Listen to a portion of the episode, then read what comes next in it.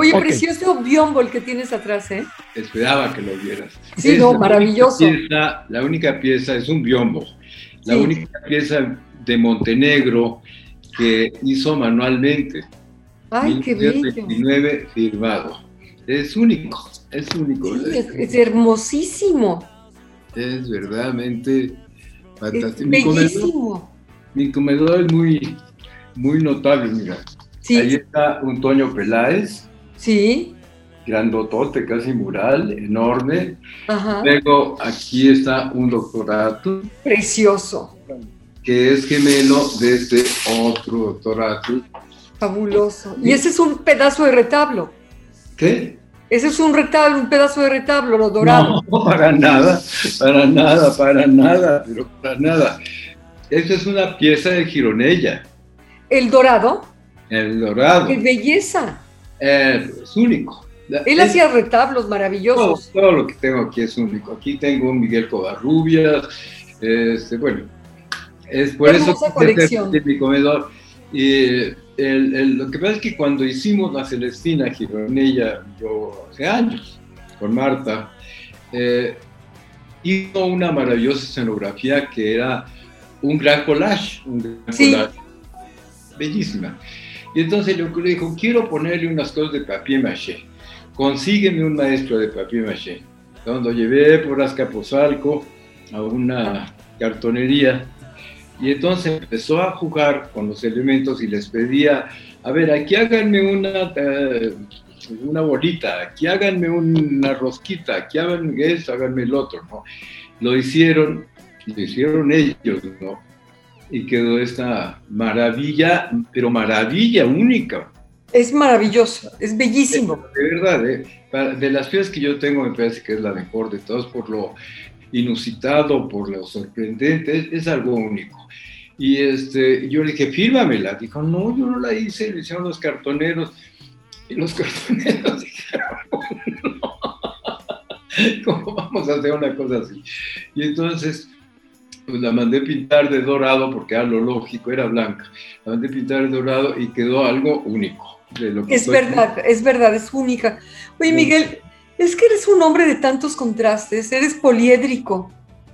Eres poliédrico porque Tienes eh, un gusto exquisito para las obras de arte, para admirarlas, para respetarlas, para crearlas, para convertir a un ser humano en una obra de arte también, cuando están en tus obras teatrales, para convertir incluso la televisión en también una propuesta estética ¿no? y además conceptual. O sea, eres un hombre poliédrico en donde tú respiras, comes, ves, sudas, arte, cultura. Eres uno de los hombres más fascinantes que he visto, conozco en mi vida, de verdad. Y además, bueno, no sé por dónde, cuando uno llega, uno llega a tu vida, ¿no? Eh, vas descubriendo pasiones, aficiones, una curiosidad inmensa, Miguel. Eres inasible. pues mira, todo eso puede ser que sea cierto, es cierto, claro, pero no te creas tan cómodo, ¿eh? no, no. Porque ahora a los 83 años, a los 80, me puse a estudiar computación, porque quiero, estoy, encontré que mi medio de expresión no era ni la literatura, ni el teatro, ni la música, que también escribo música, ni, sino el sitio de internet. Ese es mi medio de comunicación. En este momento. Eh, no, ya, para siempre. Porque, pues, mira, en un sitio puedes meter textos, grabaciones, testimonios, eh, bueno, todo. Es un universo, verdaderamente. Cierto. Entonces estoy, estoy muy feliz porque estoy, mm, eh, estoy en los ultimitos capítulos de mi telenovela. Así es que este, hay que aprovechar los tres o cuatro capítulos que me quedan para dejar ordenado todo eso que tú dijiste. Sí, es cierto. Hice muchísimas cosas, muchas, muchas, y más de las que tú mencionaste todavía, ¿no? Sí, pues es que no nos alcanza el tiempo fui bailarín profesional de Amalia Hernández, Así es que, este, pues sí. Pero además abogado, bueno, dramaturgo, estudiaste teatro, estudiaste literatura.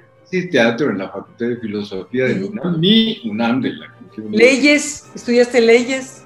Y tuve maestros en filosofía, pues, a mí me formó Luis Agustín Hernández, pero Rodolfo Sigli era mi tío y Emilio Carballido fue mi maestro y mi maestro fue el maestro Yáñez y Sergio Fernández y en leyes tuve, pero verdaderos genios como maestros, sencillos. Leyendas, todos son leyendas. Y peor todavía. Mi sí, tú eres leyenda también mi director de tesis de leyes fue don Mario de la Cueva, imagínate. ¡Qué bárbaro! Don Mario de la Cueva. Eh, y pues a mí me conmueve mucho recordarlo, porque la ciudad universitaria tan bella en los 50, yo entré en 56 a la Facultad de Filosofía y a la de, Leyes, limpia, bonita, y acaba de llegar la, toda la, eh, ¿cómo le podría decir? el milagro del, éxodo español realmente, ¿no? Y convivíamos ahí con el maestro Gauss, con el maestro eh, del Amo, bueno, Amancio Bolaño. Fue una época realmente de privilegios. Pero lo que pasa, yo soy un ser muy privilegiado, me he pasado la vida entera recibiendo privilegios realmente, ¿no? Yo, yo, yo nunca he pedido nada y me ha sido dado todo. Entonces, pues yo lo único que hago ahora, ya al final de mi vida, mis 83, es decir, pues muchísimas gracias, muchas gracias, porque, pues porque Emilia Azcárraga me dejó hacer tal cantidad de locuras. Algo, algo este, inusitado en el contexto de la televisión, no mexicana, mundial. Mundial. La historia de la televisión. Crear un canal cultural, creado, bueno, crearlo y además que, te apoya una televisora eminentemente comercial, como Televisa. Eso no sucede. no, 280 programas con Juan José Arriola, los programas de Octavio Paz, El Encuentro Vuelta, eh, todos los programas con Pellicer, con Novo, con Pitamor, etcétera, etcétera. No fue realmente una época milagrosa, esa es la palabra, milagrosa, ¿no? Pero pues las novelas históricas también. Sí, bueno, ese es otro tema impresionante, además de una calidad. De haber sido miembro protagónico del gran teatro universitario del siglo XX, porque pues dirigí en el Teatro del Caballito junto con Currola, con Juan Ibáñez, con Héctor Azar, eh, digo, todo eso, ¿cómo lo pagas? ¿Cómo lo pagas y cómo lo describes? ¿no? las palabras no, nunca me son suficientes para, para explicar el gozo que yo tuve de vivir realmente un día detrás del otro y, bueno, ser amigo de María Félix y disfrutarla, pero verdaderamente... imagino. Haber dirigido a Ofelia Gilmain, a Carmen Montejo, a María Douglas, a, haber convertido a Alma Muriel en una leyenda con la... ¿Una primera actriz? En una, de, ella era encueratriz. Sí. Había hecho 23 eh, películas, 23 películas desnuda. Y, pues de repente se convirtió en primerísima actriz. Exactamente, con Juana la Loca. Era una mujer muy disciplinada, muy, muy, muy disciplinada. Y trabajamos mucho para lograr el personaje. Bueno, y se logró, tuvimos la suerte de que estuviera con nosotros también Marielena Saldaña, que es una gran actriz. Ay, sí, que va. Muy disciplinada también. Y bueno, hicimos dos mil representaciones, la acaban de poner en Argentina, la pusieron en Nueva York, en La Mama, en Los Ángeles, en Venezuela. ¿En España, Miguel? ¿Mm? ¿En España? No, en España la empezaron. La necesita España, necesita conocer a Juana dan dos veces que la empiezan a ensayar en España y se echan para atrás, porque pues bueno, pues sí, yo, yo digo lo que es verdad, yo no estoy inventando nada en la obra. pues esa reina, esa reina víctima de grillas políticas espantosas. Primero le trató de quitar el reino su, marido. Sí, claro. Luego su papá. Claro el catoliquísimo. Luego su confesor, el cardenal Cisneros. Y finalmente quien logró quitárselo fue su propio hijo, Carlos V, ¿no? Así es que, que, además fíjate que me da, ah, yo estoy tan contento de haber podido terminar un mural teatral sobre la historia de México. Así es. Con ocho obras y con, desde el punto de vista de las mujeres. Eh, pues, perdón que te, te interrumpa, Miguel.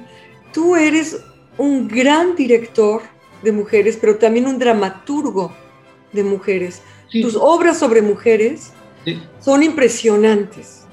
O sea, eh, eh, nos, nos traes, nos pones en escena y nos pones en el contexto de nuestra realidad cotidiana a mujeres empoderadas que lucharon contra su propia circunstancia, contra su época, que la superan, superan a sus propias circunstancias, el momento que les toca vivir, lo superan, lo dominan y trascienden.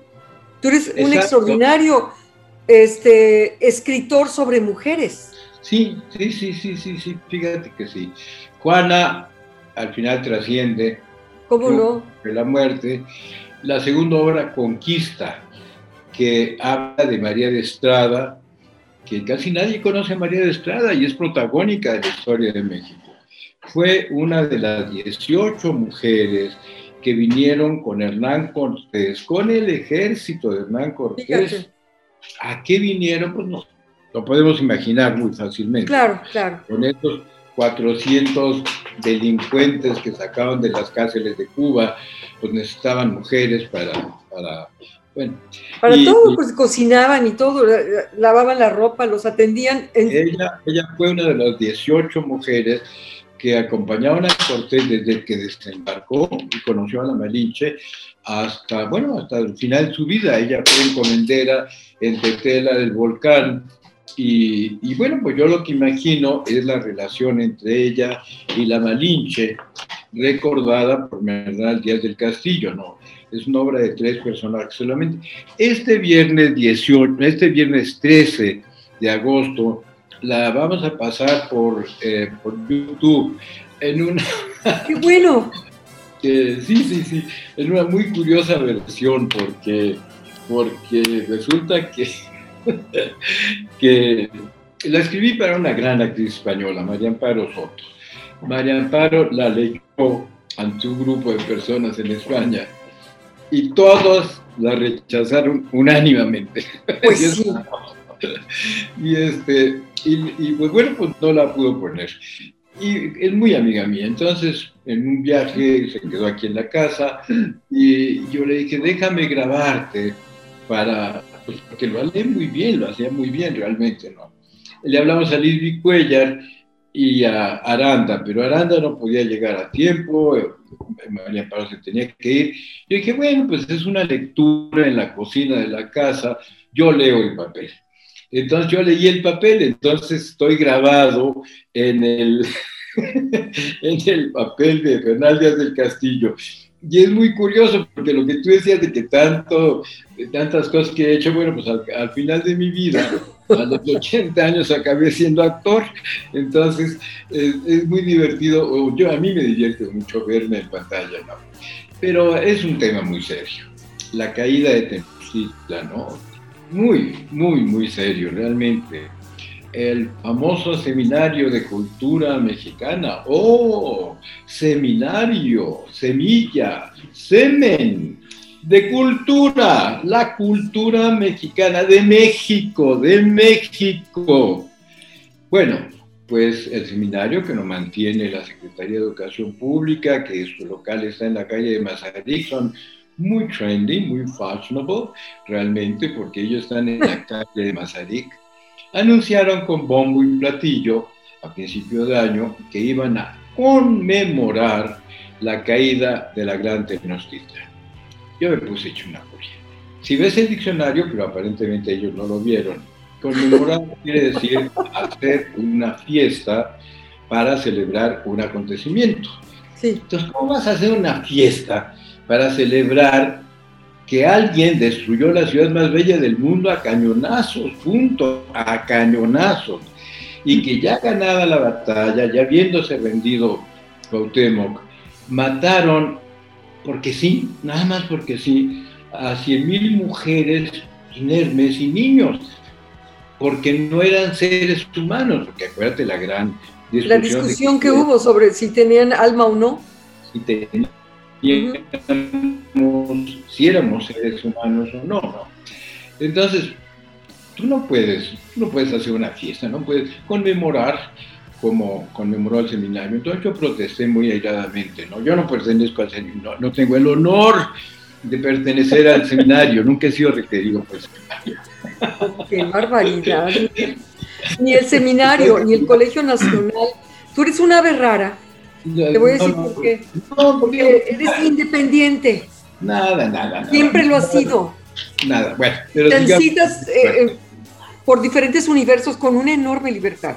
Bueno, entonces... perdón, Miguel, es lo que comentábamos Mario y yo hace rato, ¿verdad, Mario? Que por si ahí está de invitado de piedra, no quiere hablar. No, es que te voy a. Es, efectivamente, lo acabas de decir tú, Tash. Escuchar al maestro sabido, o sea, es todo un ícono. Es. Eh, no sé. Yo era chavo cuando empieza eh, la televisión cultural en Televisa, que fue un revuelo ¿no? Tú lo acabas de decir, era cultural. Y ahí estaba el maestro sabido dentro de, y lo he visto eh, miles de veces. Entonces, eh, siento que decir yo, aunque sea pío, es cortarle la inspiración al maestro de todo lo que nos está platicando, de, de todo lo que nos está llenando, de lo que no, no sabíamos ni nada. Y ya para que continúe el maestro sabido, nada más díganos, maestro, en cuál va a ser la, el canal de YouTube donde va a presentar esta obra, porque yo voy a ser el primero en estar ahí puesto, ¿eh? Sí, yo también. Muy bien.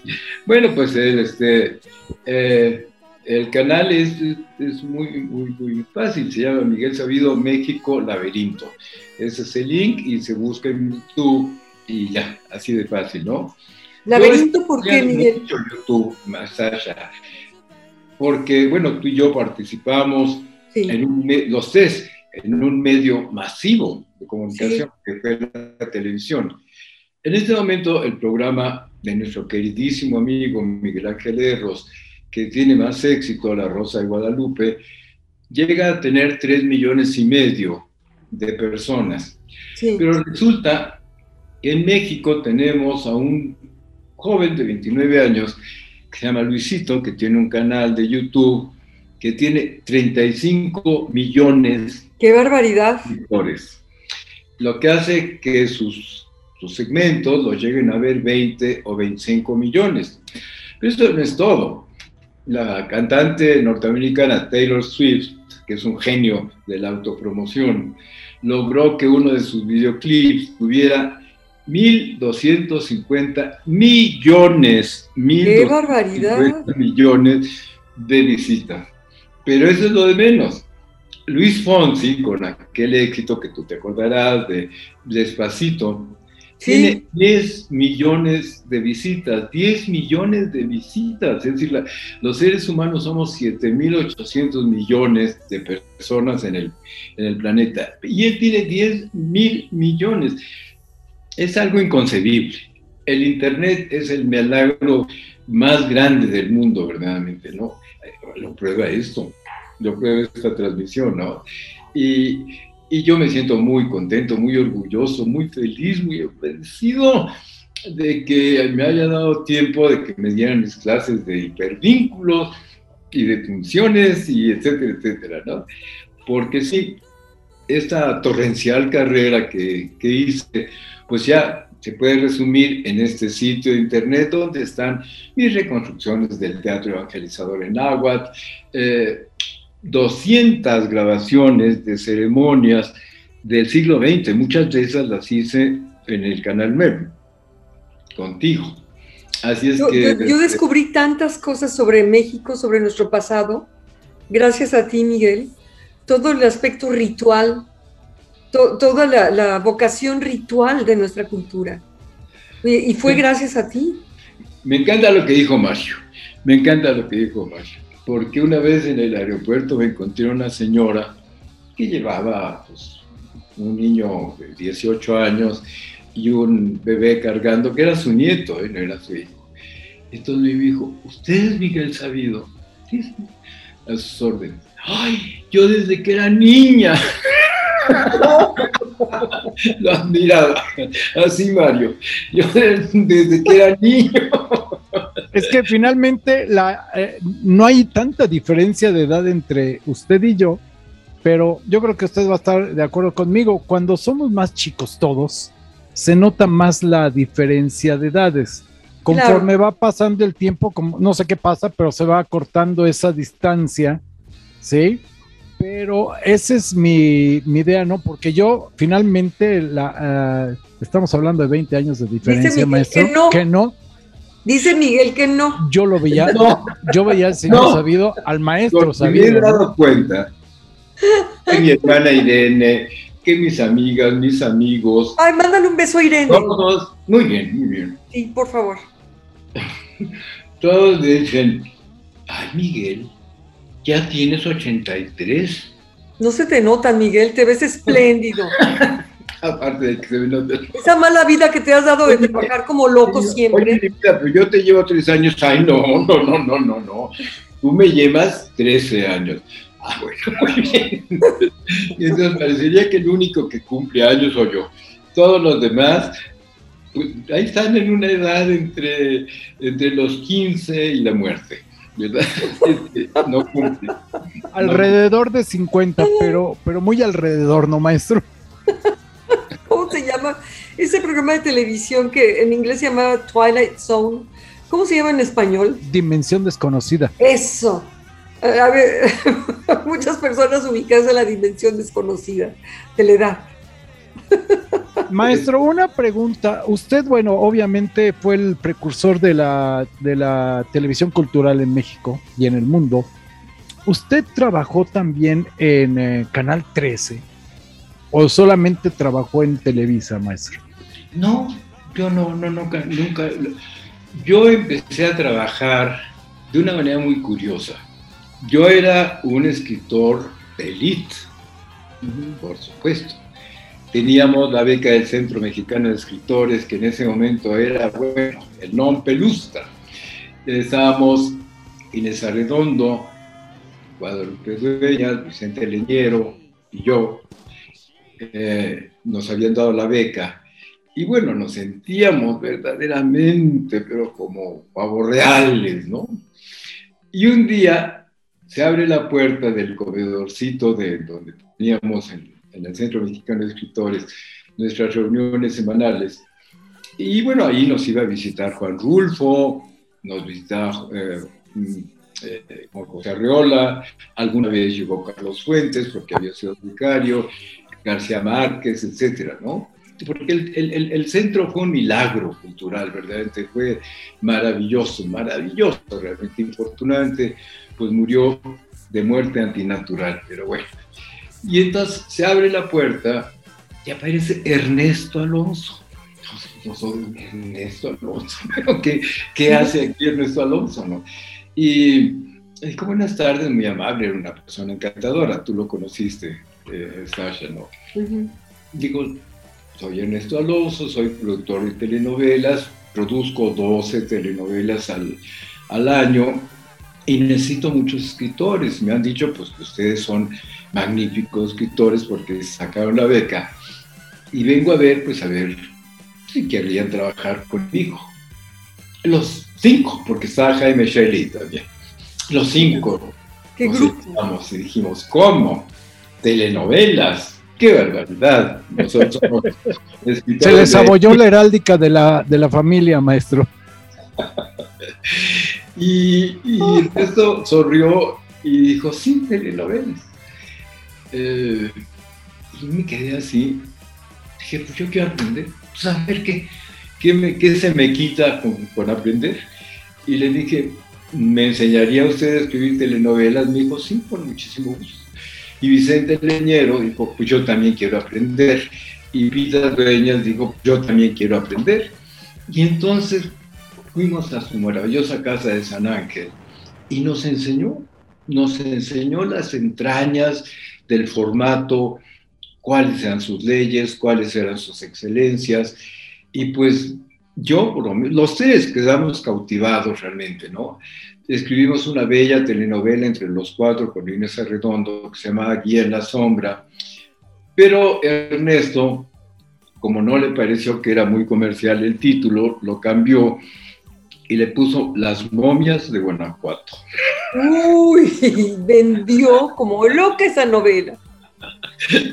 Imagínate, Inés, y yo, las momias de Guanajuato. Este, a mí como que no me puede gustar el asunto que me cambiaran el nombre, pero Pita y Vicente sí siguieron escribiendo, escribieron mucho, muchas telenovelas tipo comercial. Yo nada más escribí una más y esa, como decía bien, alimentaria. Fue una telenovela alimentaria que se llamaba Las Mom... No, La Casa de las Fieras. ¿La, Casa de las Fieras? La Casa de las Fieras, era un thriller ahí. Bueno, ah, pues está muy bien el nombre. Pasó. Y, y entonces me voy a Europa a estudiar porque tuve la suerte de estudiar en Europa con Krutowski y etcétera, y con Pasolini. Y cuando regresé, pues Ernesto me invitó a, cenar. Yo dije, ay, qué amable que se acuerde de mí, etcétera. No, porque estaba en una crisis. Había, Pita había escrito una telenovela que se llamaba Maximiliano y Carlota, y pues la tatarabuela de Pita había sido dama de honor de Carlota, y ella tenía un gran retrato de Maximiliano en la sala de su casa. ¡Uy, qué maravilla! Y la y la actriz era María Rivas, que era de una cursilería, María Rivas, favorosa, ¿no? Ha merengado todo. Y, y Guillermo Murray, que era perturbable, bellísimo, precioso, ¿verdad? Sí. Lo imperturbable, ¿no? No se le movía un músculo de la cara para actuar. Entonces, este, Juárez lo hacía el magnífico actor José Carlos Ruiz, pues claro, se volvió el protagonista, pero los otros eran las víctimas. Se hizo un embrollo, todo con todo, y, este, y pues Juárez acabó siendo el villano de la telenovela. Entonces le hablaron Ernesto Alonso de Gobernación y le dijeron, oiga, ha hecho usted una telenovela denostando a Juárez, ahora tiene que hacer una que, que, pues, que, que lo ponga en su lugar, ¿no? Y entonces por eso me, me, me, mandó a llamar, me mandó a llamar. Y, y, yo dije, pues sí, si se trata de dignificar el género, si se trata de hacer un género que no sea esa cosa lloriquienta y cursi de cruz de amor y corona de lágrimas, y, sí lo hago, sí le entro con muchísimo gusto. ¿no? Y entonces, bueno, pues entonces escribí La Tormenta la tormenta fue un éxito mundial verdaderamente y le dio la vuelta a toda la, al concepto de la telenovela y de la televisión inclusive, ¿no? No tendríamos ahora todas estas series históricas tan maravillosamente bien hechas si Ernesto no hubiera hecho La Tormenta. Además yo tuve la suerte de que Eduardo Lizalde aceptara escribir algunas escenas de la telenovela soberbia, pues es un gran poeta. Y, y entonces, bueno, pues fue una, una gran fortuna. Ya de ahí ya... Tienes una, perdón que te interrumpa, pero eh, están estas telenovelas, las históricas, que eh, hacen honor a su nombre, son históricas, pero hay algo que, además de que nos entretienen nos, y demás, el rigor del contenido. No nada más espléndidamente bien dirigidas, bien escritas. ¿Ya viste la visita que tienes allá atrás? ¿Mandé? ¿Ya viste la visita que tienes allá atrás? Es Orión que ha estado hablando todo este tiempo. Un gato, un gato que se asomó, asomó las orejas. Y ahí está Orión que... Es parte de nuestro respetable maestro. Sí, siempre, siempre hacen su aparición los gatos. ¿Sí? Sí. Bueno, pues si quieres yo tengo un método de actuación para gatos. Ah.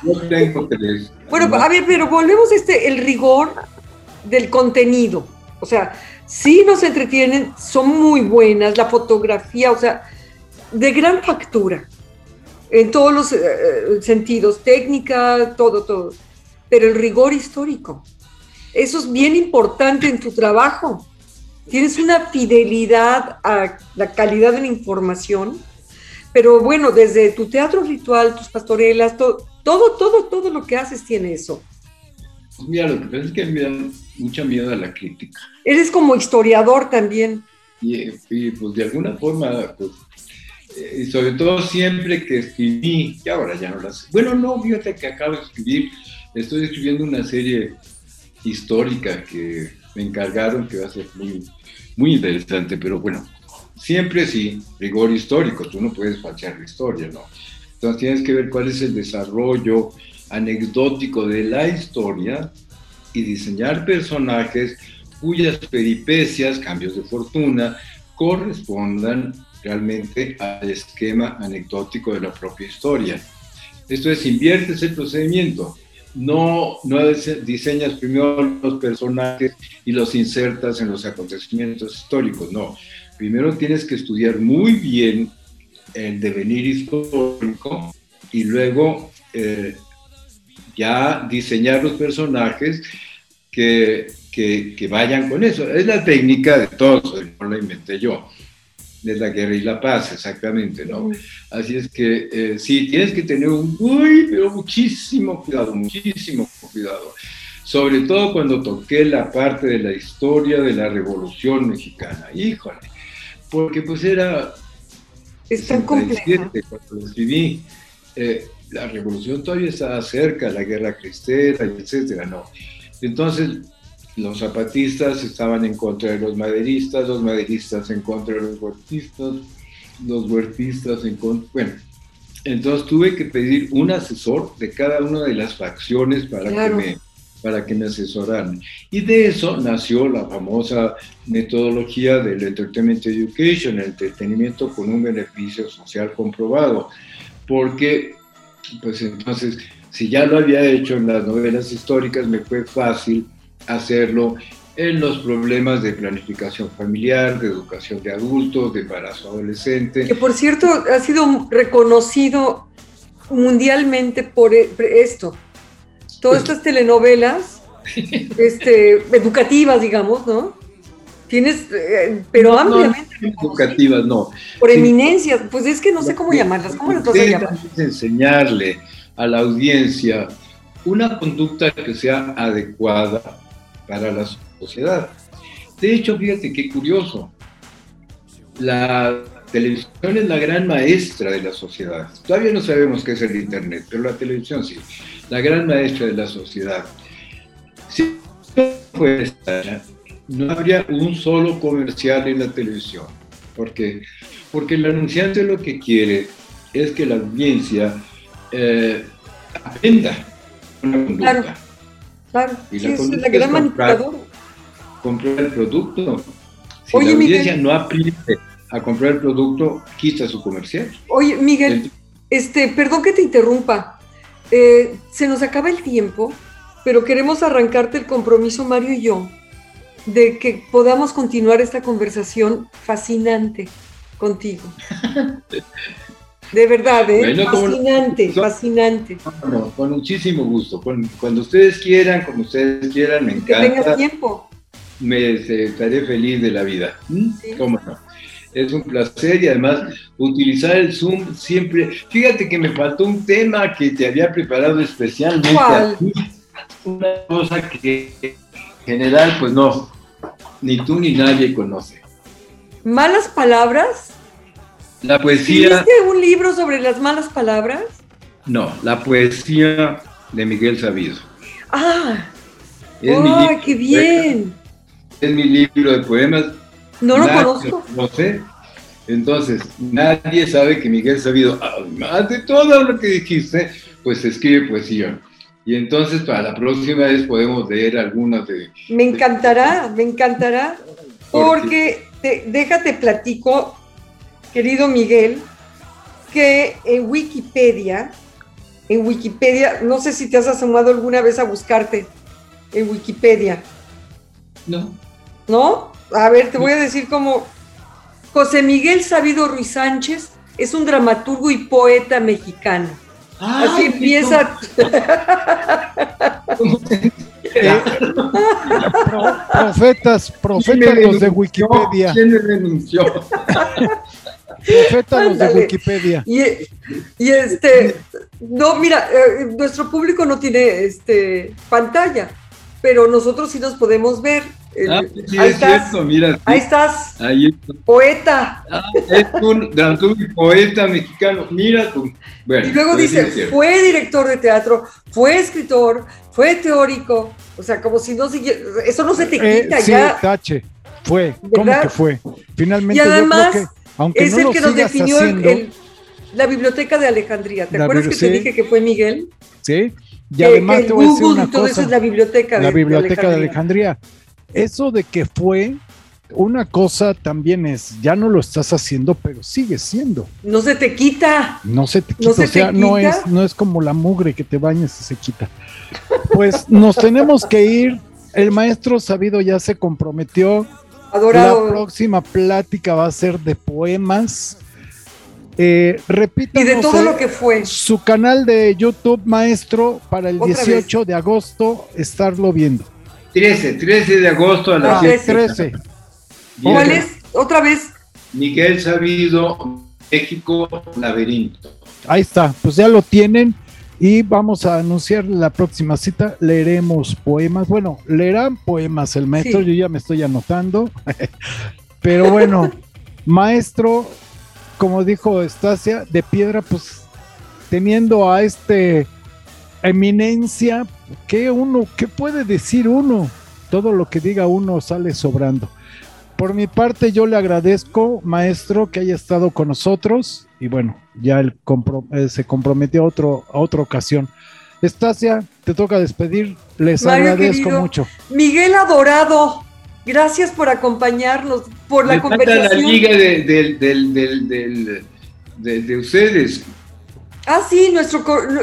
Sí, es Nosotros cierto. Se les platico, sí, nuestro correo es de ida y de vuelta 2021 arroba gmail.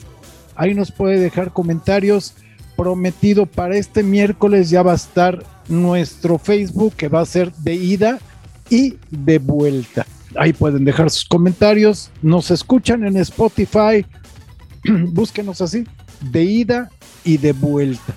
Ya Con saben, Miguel Sabido. con el En maestro el próximo Sabido. programa. De ida y de vuelta con Miguel Sabido. Bueno, mándenmelo por WhatsApp, por favor. Te ¿sí? lo mandamos. Claro que Claro sí. que sí. Adiós, adiós. Maestro, un placer. Besos y mil gracias. Que esté bien. Bye. Bye.